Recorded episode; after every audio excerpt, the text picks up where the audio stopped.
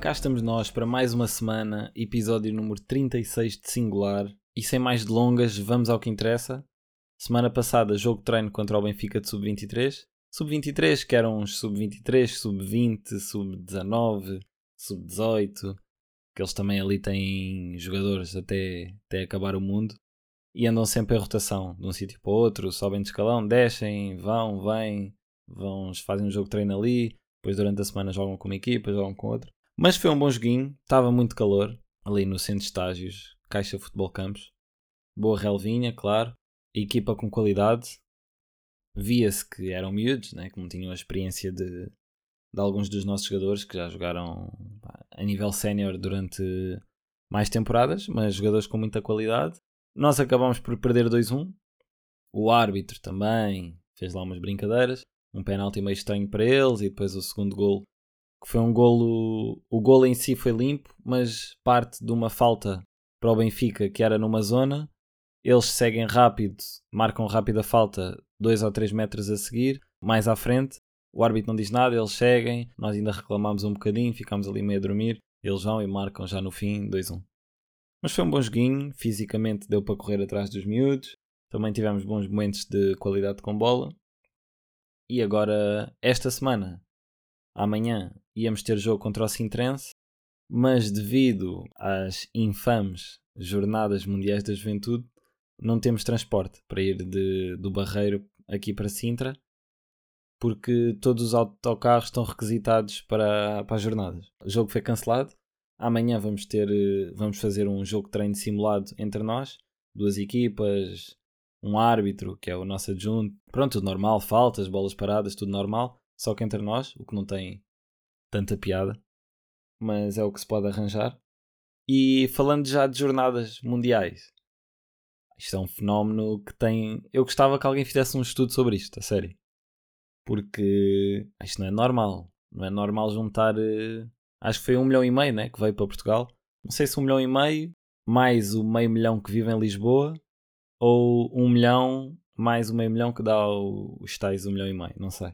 Mas pronto, veio milhares e milhares de pessoas de todo o mundo, maioritariamente jovens, mas não só, aqui para Lisboa, para as comemorações das jornadas. Aí, em termos sociológicos, isto tem aqui muito sumo, porque até agora, do que eu vi, não tenho acompanhado assim muitas notícias, mas de tanta gente para uma cidade assim não tão grande e que não está preparada para este, para este aglomerado de pessoas, tirando certos casos em transportes públicos e eu também sofri um bocado disso a ir para o treino, há muitos cheios e assim, e tenho que esperar pelo próximo metro porque este já não dá, aos autocarros. Mas em termos de conflitos, tem tudo corrido impecavelmente. E isto não acontece, acho que. Pá, aqui vê-se, eu ia dizer, os jovens criticam muito a igreja, mas aqui claramente vê-se que há jovens e jovens, e há jovens que são completamente devotos à igreja, ou se não forem tanto à igreja, mas mais ao ao. Como é que se diz? Cristianismo? Cristianismo, né? Ao facto de serem cristãos, de se unirem todos perante uma personalidade que é Jesus e todos os valores envolventes e assim. Mas depois existe a outra, fa a outra facção das pessoas que, que é um bocado mais crítica em relação à, à religião e à igreja, que diz que hum, pronto, que é algo que não tão positivo, mas aqui vemos claramente que há muitos fatores positivos. Se não fosse a religião, não estou a ver que outra área da sociedade poderia juntar tanta gente sem, pá, sem nenhum conflito, sem violência, sem excessos. Uh, não estou a ver. Futebol dá sempre raia. O que é que temos mais que junta muitas pessoas, assim, grandes fenómenos? Temos a música, mas não é nesta dimensão e também há sempre. Porque depois, associado ao futebol, ou à música, ou às artes, também vem por arrasto algum álcool, algumas drogas, e isso depois acaba também por influenciar o comportamento das pessoas. E aqui, ao que tudo indica, não há tanto, mesmo que haja, acho eu, visto, vindo, uh, vendo de fora, acho que é algo muito mais residual e é incrível este pessoal todo e ficam aí a cantar uh, a noite toda, o dia todo. Eu vou para o metro à tarde, eles estão a cantar. Quando volto às 11, eles estão a cantar. E juntam-se as nacionalidades e vários, várias raças, várias crenças, várias ideologias.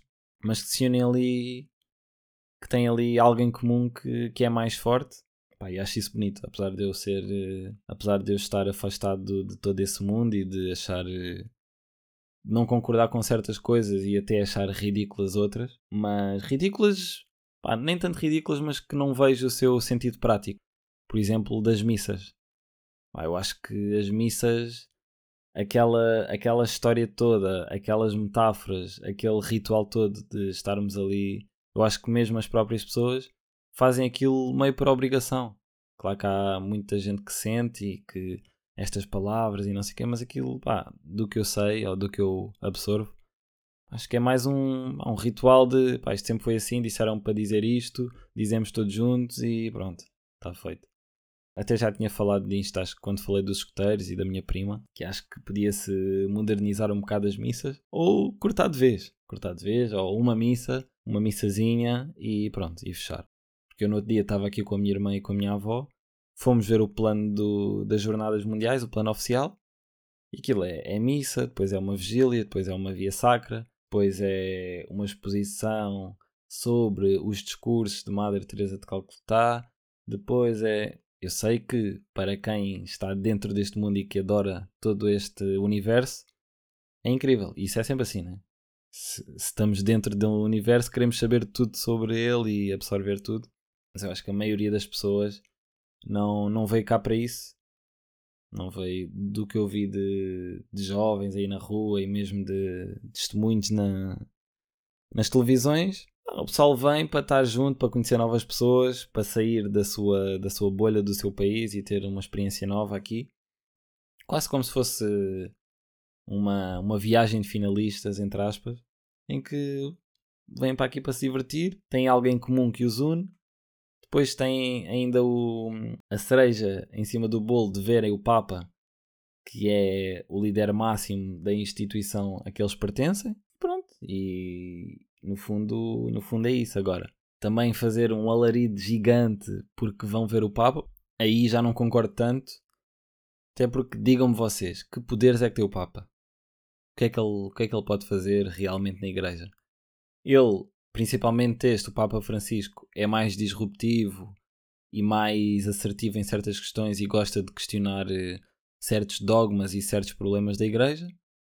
Mas mesmo assim, em termos, de, em termos concretos e em termos de, de mudança real, o que é que o padre pode fazer? Ele, eu não sei, estou a falar de desconhecimento, até posso pesquisar aqui rápido, mas eu acho que ele tem uma figura mais simbólica na igreja.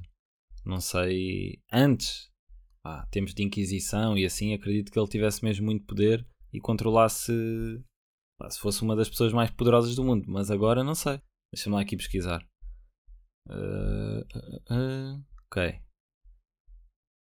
Direitos executivos. O Papa possuía plenitude do poder para o governo da Igreja. Assim, ele tem o direito sobre todas as nomeações para seus cargos. Pode, somente ele pode nomear bispos, tal, tal. Uh, pois, depois há aqui coisas que eu não percebo nada. O que é que é uma diocese? O que é que é. São aquelas palavras que eu já ouvi, mas não, não sei dizer o que é. Um concílio ecuménico. Uma vez que o Papa goza do poder supremo em questões espirituais, este não pode ser julgado por ninguém, a não ser pelo próprio Deus. Pois, vamos ver. Pois são estas. Ele não pode ser julgado por ninguém. Imagina que o Papa é um gandalixo.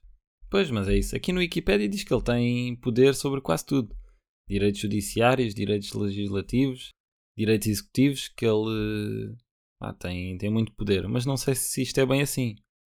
Se é assim, algo está mal, né? Porque saem toda a hora notícias de bispos, não sei o quê, no Vaticano que violam e uh, pedofilia e mesmo aqui em Portugal e o Papa só fala, né? Depois de fazer alguma coisa, não faz que isto depois também envolve tribunal, estava aqui, estava aqui a ler, Tribunal da Rota Romana, Supremo Tribunal da Assinatura Apostólica.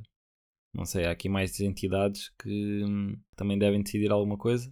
E o que eu acho é que, pronto, ele, apesar de ter a noção e deste ser um Papa bacana e dele ter a noção destas coisas todas, não, também não é ele que consegue mudar isto tudo do dia para a noite e ele vai tentando mexer-se ali no meio, de certeza que já arranjou muitos inimigos no Vaticano e não só. Mas é isso, pá, do que eu vejo, é assim, estou a falar do alto da minha ignorância, mas do que eu vejo, acho que ele é muito mais uma figura de, de união e simbólica e de discursos e pronto, mais por aí do que, do que um poder mais executivo. Mas não sei, eu tenho que estudar isto como deve ser. Também tenho aí a Bíblia, volume 1, para ler, ainda não li, tenho que ler. Gostava, gostava de perceber eh, um pouco mais sobre, sobre a igreja e sobre o cristianismo e o catolicismo e perceber aqui alguns conceitos. Porque isto é, é mesmo incrível, era o que eu estava a dizer, isto é incrível. Isto, o que é que se pode chamar isto? Uma tribo ou um culto, algo deste género. É o, é o culto mais bem sucedido de sempre, né? Que começou com um líder, com uma história, com certos ideais, certos dogmas, certas crenças, e que se foi espalhando pelo mundo inteiro, nem sempre da forma mais mais amigável, mas que de uma maneira ou de outra se foi espalhando pelo mundo inteiro, e que agora, em pleno 2023, é possível criar um evento em que numa cidade de meio milhão de habitantes vem mais um milhão ou mais um milhão e meio, estão todos aqui a viver em, em contacto uns com os outros de todos os continentes e que não acontece nada de mal. Estão todos a viver em perfeita sociedade tudo muito alegre, tudo pá, muito bem disposto. Portanto, isto é, pá, isto é um ponto a favor. Quer dizer que, que existe aqui algo de especial, porque senão não era possível. Em todos os outros eventos, eh, e mesmo pela natureza humana, quando se junta muita gente, o natural é muita gente vai causar entropia e entropia vai causar conflito. E aqui não aconteceu nada disso. Há aqui, há aqui muito valor neste aspecto. Depois temos, quando temos estes cultos, há sempre uma fatia que vai para o extremo e pronto, depois aí começa-se a perder e começa. Tivemos aqui vários, vários casos. Primeiro, um assim mais levezinho, que são pais que levam os bebés recém-nascidos para aquela confusão.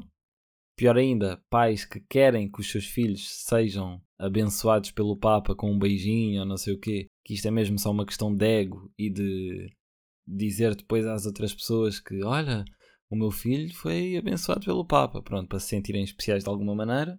Temos os putos que já estão demasiado excitados e estão no metro e estão a bater no metro e estão lá pessoas que não têm nada a ver com aquilo e têm que levar com aquele barulho e com aquela confusão. Um bocado à semelhança também de claques e de grupos universitários, praxes e assim. Depois tivemos a questão do cartaz, que foi censurado Câmara de Oeiras. Não sei se por acaso só falaram da Câmara de Oeiras, não sei se nas outras deixaram, não percebi bem.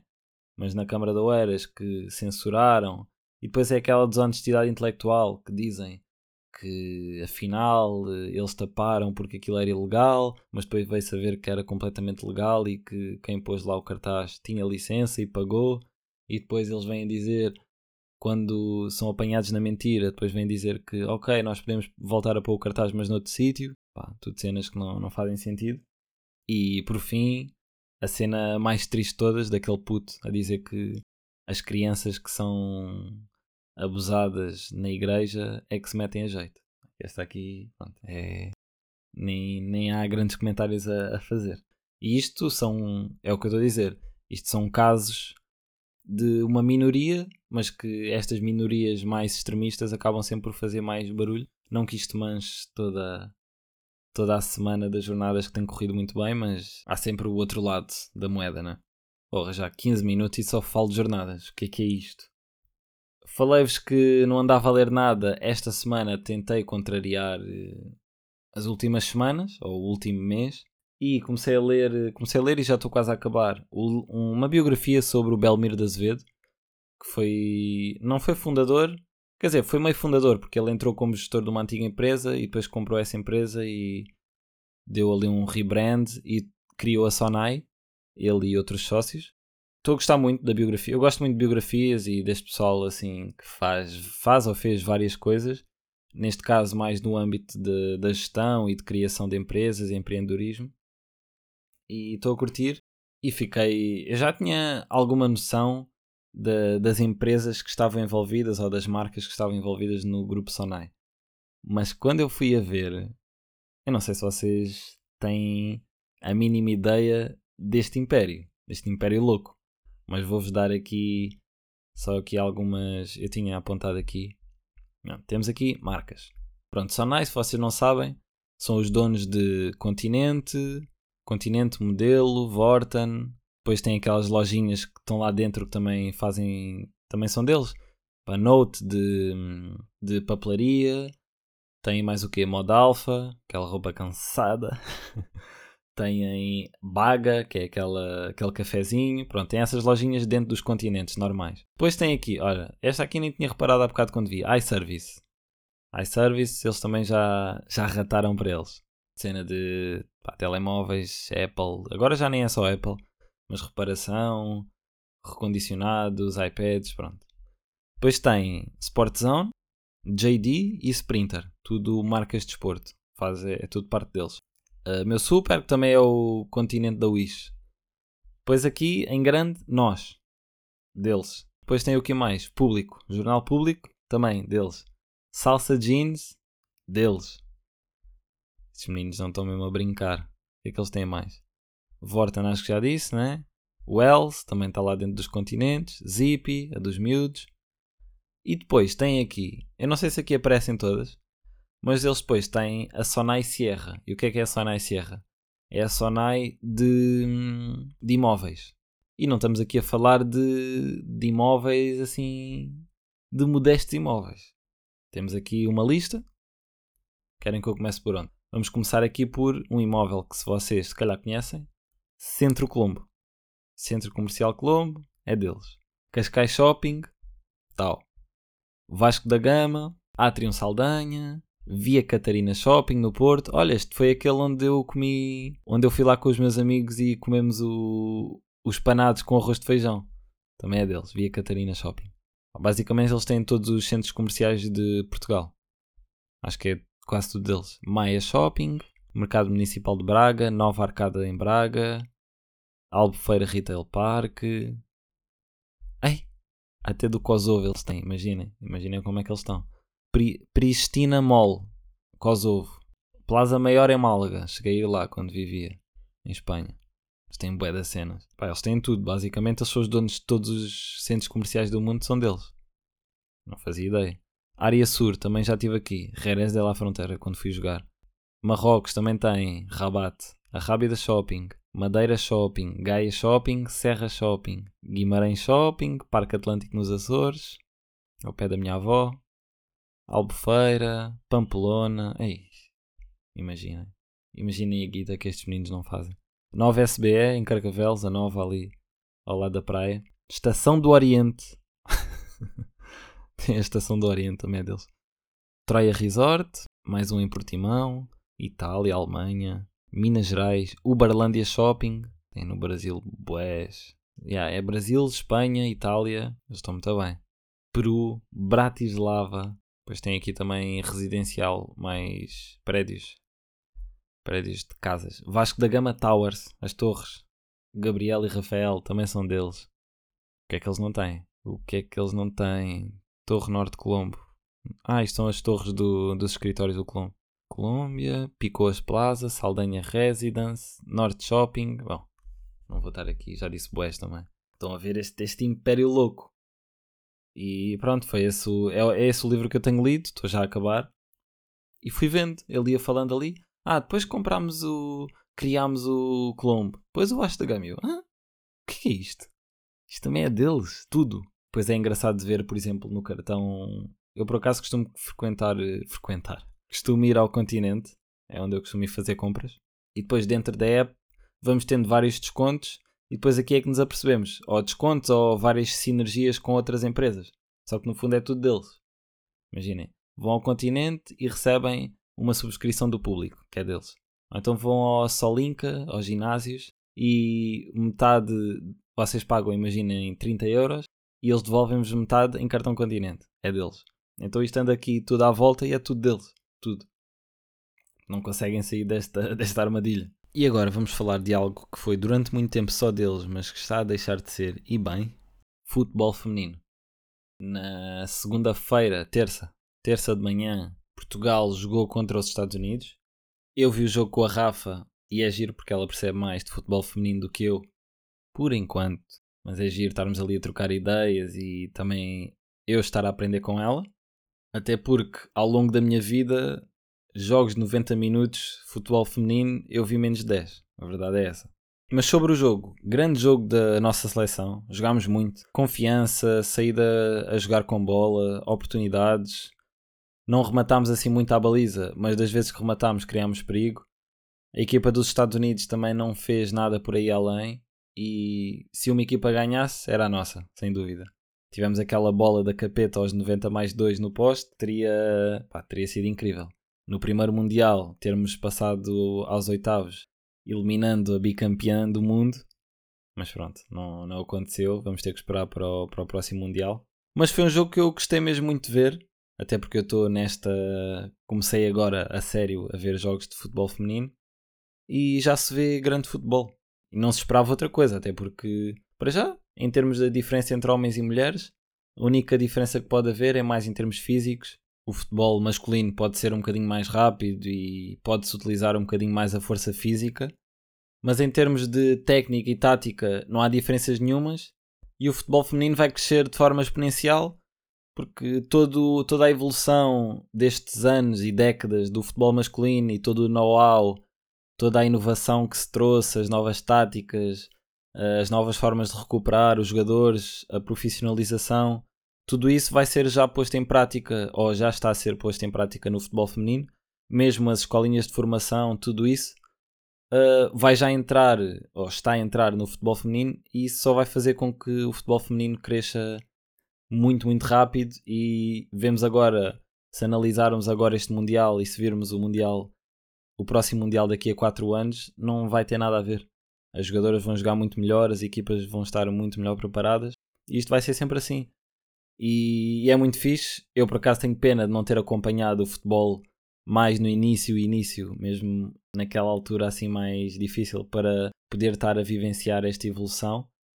Mas estou a entrar agora de uma maneira assim mais séria e é muito bonito, por exemplo, ver a Marta, a jogadora clássica do Brasil, ganhou não sei quantas bolas de ouro e foi, pá, foi assim a porta-estandarte do, do desporto feminino, do futebol feminino.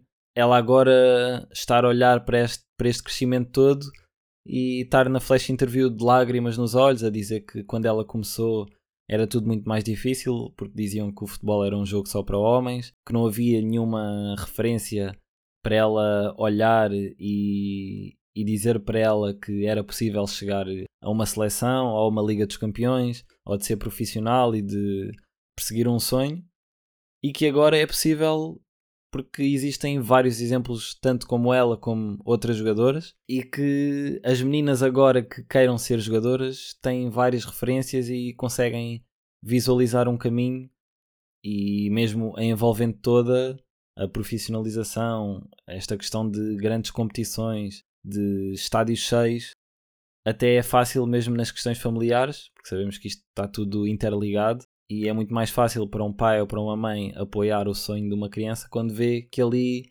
há algo palpável e não algo assim meio lunático, como se fosse, se calhar, há 20 anos ou há 10 anos, uma menina dizer que queria ser jogadora profissional de futebol e que agora isso está a mudar completamente. E acho isso muito bonito e é bom estarmos a ver eh, o mundo a mudar. Porque às vezes só olhamos para trás e vemos, ei, aconteceu isto naquela altura, mas agora temos uma oportunidade de ver eh, o mundo a mudar eh, à nossa volta e acho isso, acho isso muito fixe. Portanto, quem não quer perder o comboio, aconselho-vos, há aí muito jogo ainda do Mundial, a entrarem já, porque é daquelas, isto é tipo internet. Vocês não apanham no início, depois quando apanharem lá para a frente, agora já estamos em inteligências artificiais e deepfakes e não sei o que, vocês não percebem nada disso. Em relação ao futebol feminino, é melhor apanharem já, desde o início. Início não, Início, o meu início. Isto já começou há muito tempo, há muitos anos atrás. Mas é melhor entrarem já enquanto podem, porque senão depois não, não vão perceber nada. Quando, verem, quando virem jogadoras a ganhar mais do que homens, quando virem jogadoras a fazer coisas que homens não conseguem, vocês depois vão ficar com a cabeça toda bloqueada. Não vão perceber o que é que aconteceu ou como é que aconteceu. E por isso mesmo trago-vos aqui dois exemplos de jogadoras que vocês podem seguir estou a falar disto tipo que ah, sou bem entendido. Não, mas comecei a pesquisar e assim, e agora vou seguindo, e mesmo agora com este Mundial. A primeira, Lauren James, que uma curiosidade é irmã do Rhys James do Chelsea, do lateral direito. Ela joga ali Ela é meio extremo, ali número 10, craque, craque, muito craque. Ela era do United, mas agora também joga no Chelsea, joga os dois, os dois irmãos no Chelsea. Eu estive a ver entrevistas a falarem sobre ela, e o que dizem dela é que ela não faz nada que ah, nada de novo, nada que não tenhamos visto outros jogadores ou jogadoras a fazer, mas faz tudo a um nível diferente. O passe dela é diferente, a recepção dela, o remate, o drible, e ela é meio jogadora. Hum, a jogadora faz tudo, faz tudo bem. Não é a mais forte de todas, mas é forte. Não é a mais rápida de todas, mas é rápida. Não tem a técnica mais apurada, mas tem um jogo muito técnico e consegue fazer tudo bem, tudo muito bem. Portanto, Lauren James está aí no Mundial também, Inglaterra. E depois, esta, que eu depois fui pesquisar a história e fiquei maluco. E comecei agora. Ela chamou-me a atenção pelo gol que marcou a Alemanha, que se chama Linda Caicedo, colombiana. Ela tem agora 18 anos. E vão ver o gol dela. Metam Linda Caicedo versus Germany, Glass. A bola sobra ali dentro da área. Ela passa no meio de duas. Banana no ângulo. Saco. E eu fui ver a história. Ela, com muitas meninas, teve que começar no futebol masculino, ali quando era mais nova, porque não havia onde ela morava nenhuma equipa de futebol feminino. Começou aos 14 anos. Isto não foi há muito tempo, porque ela tem 18. Aos 15 é-lhe descoberto ou é-lhe diagnosticado um cancro no, no ovário durante a pandemia. Seis meses depois da cirurgia, ela volta aos relevados, mas joga com peruca para ninguém notar que ela estava careca devido à quimioterapia. E isto, portanto, foi em 2020, estamos em 2023, há 3 anos. Este ano foi a primeira atleta, e quando digo atleta, digo homem ou mulher, que marcou, tornou-se na primeira atleta a marcar em todas as categorias de mundiais. Há três categorias: Mundial de Sub-17, Mundial de Sub-20 e o Mundial Sénior. E ela fez isto tudo em menos de um ano. Marcou no Mundial de Sub-20, depois, passado uns meses, marcou no Sub-17 e agora neste, no Mundial A, já marcou também dois gols e três assistências. E ela jogava na Colômbia, numa equipa da Colômbia, e agora há uns meses foi contratada pelo Real Madrid. Máquina, tem que haver jogar. Esquece, joga muito. 18 aninhos. 18 anos, que craque. Agora, na terça-feira, tenho que ver esse jogo. Vão jogar. A Colômbia vai jogar contra a Jamaica, que no último jogo empatou com o Brasil e por isso classificou-se eliminando o Brasil. Ficaram em segundo lugar, o Brasil em terceiro, o Brasil eliminado, Marta, que é sempre favorito. Farsa. E portanto este vai ser um bom joguinho. A Jamaica, que ainda não sofreu nenhum gol, vai enfrentar eh, Linda Caicedo e companhia e vamos ver no que é que isto vai dar.